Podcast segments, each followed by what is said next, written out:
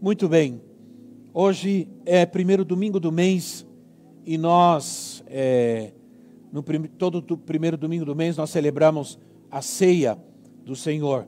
Espero que você tenha preparado aí todo o seu, todo o seu aparato, o pão, o suco de uva. Ao final nós vamos ministrar a ceia do Senhor para todos nós. Em função disso também nós mudamos o nosso, nós mudamos já o nosso tema Terminando um mês, começamos o outro, e nosso tema esse mês será Ele nos trará cura. Oséias capítulo 6, do versículo, eh, versículo 1. Nós vamos abrir, aproveitar e abrir nossas Bíblias em, no livro de Oséias, capítulo 6, versículo 1 ao versículo 3. E nós vamos ler essa passagem esta manhã. Diz assim: Venham, voltemos para o Senhor ele nos despedaçou, mas nos trará cura. Ele nos feriu, mas sarará nossas feridas. Depois de dois dias, ele nos dará vida novamente. Ao terceiro dia, nos restaurará, para que vivamos em Sua presença. Conheçamos o Senhor, esforcemo-nos por conhecê-lo. Tão cedo como nasce o sol, ele aparecerá virá para nós como as chuvas de inverno, como as chuvas de primavera que regam a terra. O texto do profeta Oséias fala sobre buscar a Deus, retornar em buscar a Deus. Voltemos e conheçamos ao Senhor. Ele virá como as chuvas de inverno, como as chuvas que regam a terra e preparam e a preparam para plantar e amadurecer o fruto, chuvas que trazem vida novamente ao que estava ressecando, ao que estava ressecado ou morrendo.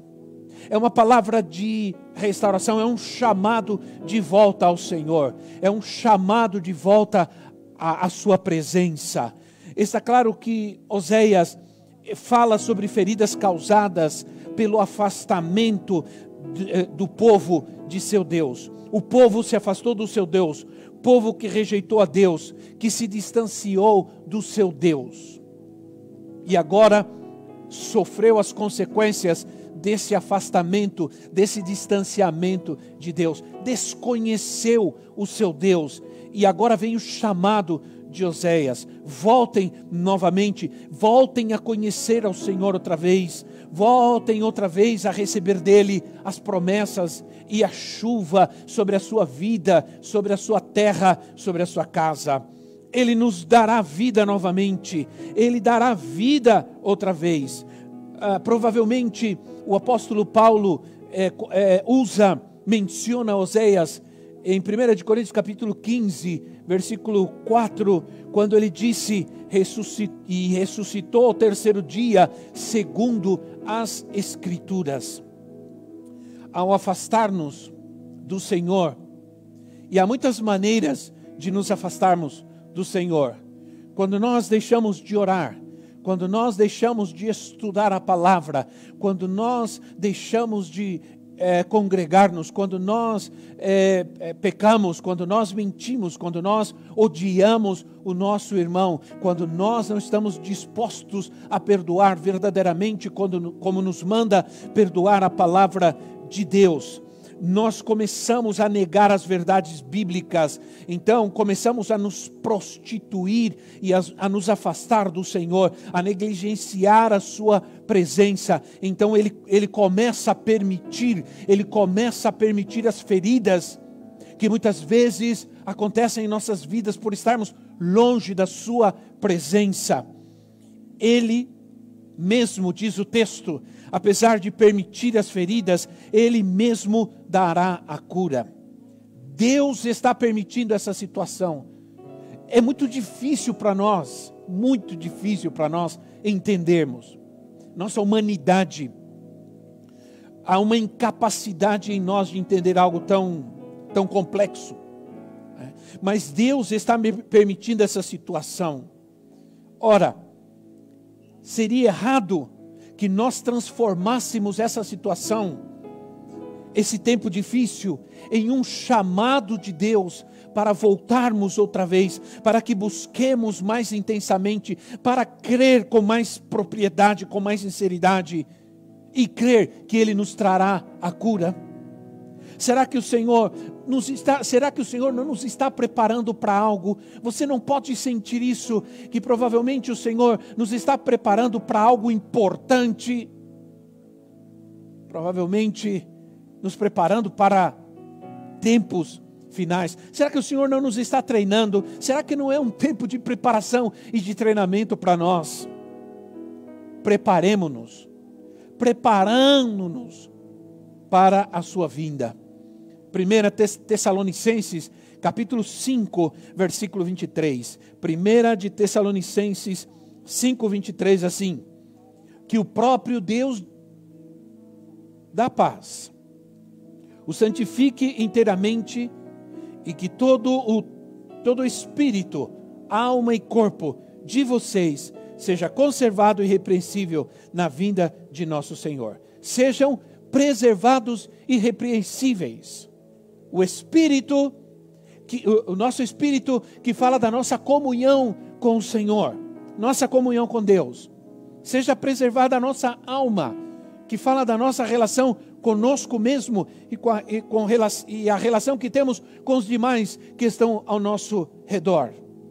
E sejam preserva, seja preservado irrepreensivelmente o nosso corpo, que fala da nossa moralidade e da nossa santidade. Ele vai tratar conosco, ele vai nos santificar. Ele nos vai, ele vai tratar conosco para que sejamos preservados para a volta de Cristo, para que sejamos preservados para os tempos finais que que parece que estamos já sentindo esse princípio das dores, desses tempos finais que estão para acontecer. Ele vai tratar conosco, ele vai trazer a cura. O propósito do tratamento é trazer cura. O propósito de receber o tratamento é receber a cura. Ele nos levantará e depois de tudo isso nos ressuscitará. Depois de tudo isso nos ressuscitará. Esse tempo em que estamos vivendo está nos afetando de todas as formas. Anelamos o culto, a adoração, congregar, estar com os irmãos, mas também de repente ocorre o perigo de nos acostumarmos nessa condição de já não querer precisar mais buscar a Deus juntamente com os irmãos, já enganosamente sentir que não há necessidade da igreja, da, de congregar, da congregação, de estar juntos, né? de servir a Deus como estávamos servindo. Não desista essa, essa, essa tentação de deixar de servir a Deus, é, por alguma razão que não seja importante, é uma tentação ruim nesse tempo que estamos vivendo. É. Será que nós conseguimos? Será que realmente podemos buscar a Deus em casa, sozinhos? Manter nossa santidade, nossa integridade, aprender a palavra, manter nossa comunhão com Deus? Será que é possível isso sem a igreja? Difícil. Será que você vai conseguir ter a disciplina de buscar a Deus, receber o tratamento de Deus, orar? Aprender a palavra. Será que isso é possível? Será que você consegue isso? Eu acho difícil. Em casa, muitos estão correndo o risco de ficar sem trabalho, ficar sem dinheiro. As relações familiares estão afetadas, todos nós estamos tensos, estamos preocupados. Agora há pouco conversava, conversava, conversávamos com os irmãos que estão aqui para que a gente estamos aqui trabalhando, há muita tensão, tivemos um problema inicial na nossa transmissão. É, é, isso nos traz muita, muita pressão e muito estresse. E muito estresse. Estamos vivendo tempos de muito, muito, muito estresse. Vamos falar um pouco sobre isso daqui a pouco, mas As pessoas estão em casas confinadas, brigando. Há briga, há discussões, há incompreensões, a alma está sendo ferida. Essa semana que passou, alguém me disse, ao terminar essa, essa, essa quarentena, esse confinamento, eu preciso tirar umas férias. Aparentemente, estamos em casa sem fazer muita coisa, mas há muita pressão, muita, muita, muita, muita. Há um cansaço físico, há dores, há temores, Alguns estão, com, estão sem conseguir dur, dormir, outros estão ofegantes, sem correr, sem fazer muita coisa. Para muitos está difícil e é um estresse, é um estresse. Estresse é um excesso de, de presente, tempo presente, de problemas, de situações difíceis que podem levar a algo chamado ansiedade. Ansiedade. Os sintomas da ansiedade começam a ocorrer quando situa uma situação estressante, insistente e estressante ocorre. Estamos vivendo uma situação estressante, então, estamos vendo gente querida ir embora. Que tempos difíceis, as pessoas estão com, com o medo estampado em seus olhos. Que a máscara não cobre, que a máscara não pode cobrir. Como podemos entender? Como podemos entender que Deus nos despedaçou, Ele nos feriu, mas nos trará cura? Como podemos entender isso? Deus permitiu tudo isso. Deus está permitindo tudo isso e gente santa e boa está morrendo. Deus não está vendo? Claro que Deus está vendo. Eu disse ao esposo da nossa querida irmã Terezinha. Preste atenção nisso. Eu disse para ele: Meu querido irmão, não foi um vírus que matou a nossa irmã, a sua esposa. Não. O Senhor a tomou, o Senhor respondeu as nossas orações, o Senhor a tomou para si, o Senhor não permitiu que ela continuasse sofrendo as dores, nós fizemos a nossa parte, Deus fez a parte dele, Deus é soberano, Deus sempre vai fazer a parte dele e nós devemos nos sujeitar a isso. Deus respondeu, era o tempo dela, era o tempo estabelecido por Deus. A pergunta que eu faço é: aos olhos de Deus, nós realmente morremos? Nós morremos. Olha o que disse João capítulo 6, versículo 58. João 6, 58 diz assim: este é o pão que desceu do céu. Os antepassados de vocês comeram o maná e morreram, mas aquele que se alimenta deste pão viverá para sempre. Quem crê em mim, disse Jesus, mesmo que esteja morto, ainda que esteja morto, viverá. Nesses dias, por causa dessa situação permitida, permitida por Deus, tem gente com sintomas de ansiedade. Há muita ansiedade, muita. As pessoas estão em casa chorando, assustadas, preocupadas. Aí estão os sintomas. Quais são eles? Nervosismo, cansaço, tensão muscular, palpitações, medo, medo de morrer, medo de perder o controle, medo do que vai acontecer amanhã, porque a ansiedade é excesso de futuro. Se há um excesso de coisas ruins que estão acontecendo agora no presente, isso gera o estresse que nos levará a ter medo do que vai acontecer amanhã, do que será amanhã. Temer pelos filhos, temer pela falta de dinheiro, pela falta de trabalho. Mas diz a palavra que Ele, nessa situação, está trazendo cura. Ele aparecerá no meio de, toda essa situação, Ele aparecerá no meio dessa ansiedade e nos levantará. Eu creio, eu creio e eu creio. John Piper escreveu um livro sobre coronavírus. E há uma frase que ele, ele fala, há um, uma parte desse livro que ele fala sobre a soberania de Deus. E ele diz assim: a soberania que poderia parar a crise do coronavírus, ainda que não o faça, é a mesma soberania que sustenta a alma durante esse tempo. A mesma soberania que poderia parar com tudo isso, mas não o faz, é a mesma que sustenta a nossa alma, porque é na nossa alma que nós sofremos a agressão da ansiedade. E ele diz: Ele cuidará da nossa alma nesse tempo. Ora, se a soberania de Deus não permitisse o sofrimento, não, não, não poderia também permitir as outras situações da nossa vida. Se a soberania de Deus não permitisse o sofrimento, ela não era perfeita e Deus não seria perfeitamente soberano. Ora, quero te dar uma coisa, quero dar a vocês hoje o remédio para a ansiedade. Ansiolíticos divinos. A palavra de Deus.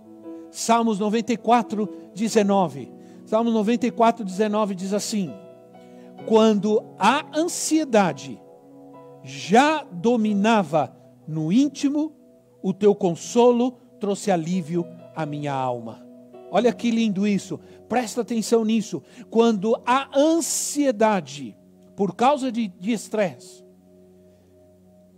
estava dominando, já me dominava no íntimo, teu consolo trouxe alívio à minha alma. Salmos 94, 19, que tremendo. A palavra de Deus ainda diz em Filipenses 4, 6, assim: Não andem ansiosos por coisa alguma, mas em tudo, pela oração e pelas súplicas, e com ação de graças, apresentem seus pedidos a Deus. A oração, a súplica nos fortalece. O Senhor acalmará a tua alma. O Senhor refrigerará o teu coração. Eu tenho certeza disso. Crer nisso traz paz no meio da santidade e então você pode descansar. Sabe, onde está a minha segurança quanto ao futuro, a certeza de que Ele voltará. O pensamento e o consolo de que estamos chegando cada vez mais perto, que tudo o que está acontecendo parece, sabe, quando você é, vai para um lugar que você conhece, você pega seu carro e você vai para este lugar e quer chegar logo.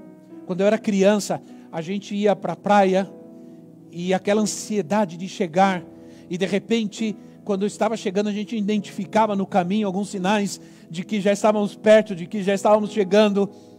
É mais ou menos assim. Nós já estamos começando a ver os sinais de que nós já estamos, já estamos perto, já estamos chegando no nosso destino. Aleluia. Quero falar um pouco sobre o estresse. Se o estresse ele é excesso de presente, porque justamente o estresse é o caminho para a ansiedade. Lembra que o Senhor, o texto que nós lemos de 1 Tessalonicenses diz que o Senhor nos quer levar irrepreensíveis em nosso espírito, em nossa alma e nosso corpo, até a volta de Cristo. Ele quer nos levar até lá, irrepreensíveis. E então, esse estresse, esse tempo que vivemos, afeta, com certeza, todas as áreas do nosso viver. Uma das coisas que causa o estresse é justamente a questão do tempo. É justamente a questão do tempo, o tempo está passando. Para alguns, o tempo está se complicando cada vez mais. O tempo está afligindo as coisas que não acontecem, que não se resolvem. O que fazemos? Acho que nós acabamos descobrindo algumas coisas interessantes nesse tempo em que nós estamos vivendo, muitos de nós em casa. Nós vamos perceber que nesses dias algumas coisas que nós que fazíamos, que nós achávamos importantes, nós descobrimos que elas não são tão importantes assim, porque nós deixamos de fazer e elas não afetaram tanto a nossa vida. Mas por outro lado, nós começamos a perceber que há outras coisas às quais nós não nos dedicamos como deveríamos e agora elas se tornaram tão importantes para nós. Vamos perceber isso. Eu penso que o estresse, o estresse não é o, o excesso de ocupação em algo bom, não. E também a ocupação a coisas sem muita importância. Ficar sem fazer nada também causa estresse e é perigoso. A palavra de Deus diz que nos tempos em que os reis saíam para a guerra, Davi ficou Davi ficou em casa e ficou sem fazer nada. E isso foi muito perigoso. E isso trouxe consequências graves e sérias para a vida de Davi e seu reinado. Porque ao ficar sem fazer nada, perigosamente a gente pode fazer coisa errada. Ora, estamos em muitos casos reunidos sem fazer muita coisa, quase sem fazer nada o dia inteiro, brigando, com os filhos, com o cachorro, com o vizinho. Uma das manifestações do estresse é a ira. A ira é um sentimento normal. A Bíblia diz: irai-vos, porque a Bíblia considera que é parte do ser humano, do sentimento humano, da alma humana, irar-se. Irai-vos, mas não pequeis. O pecado está justamente em guardar essa ira, em cultivar esta ira. Esse é o grande perigo. Esse é tempo de tra tratar as coisas. Esse é o tempo de tra tratar as coisas bem rápido, tratar os conflitos rápido, resolver as coisas rápida. Rapidamente, perdão. Por quê? Porque quando a ira sai do limite da normalidade, então ela pode ser destrutiva, ela pode ser mortal. Ninguém pode te ajudar a vencer a ira. Ninguém, é você mesmo e Deus. O Espírito Santo, ele quer estar contigo para justamente trabalhar nessa área da tua vida e trazer essa cura. Você precisa reconhecer, você precisa querer, precisa se esforçar, precisa se dedicar. Não é explosão, não é esse sentimento gerado pela ira, pela raiva, pelo medo, talvez. Entenda a situação. Todos estão sofrendo neste momento. Todos, todos, todos. Todos estamos preocupados. Podemos chegar a um ponto em não ter mais paciência com os, os outros, com os erros dos, de, dos demais e quem não erra.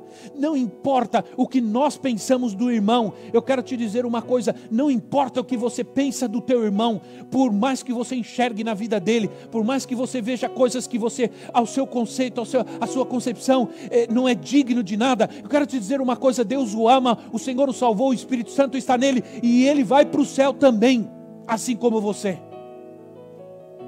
não estamos querendo suportar uns aos outros, estamos julgando e condenando as pessoas, quando o Senhor já as salvou, como salvou a mim e a você também.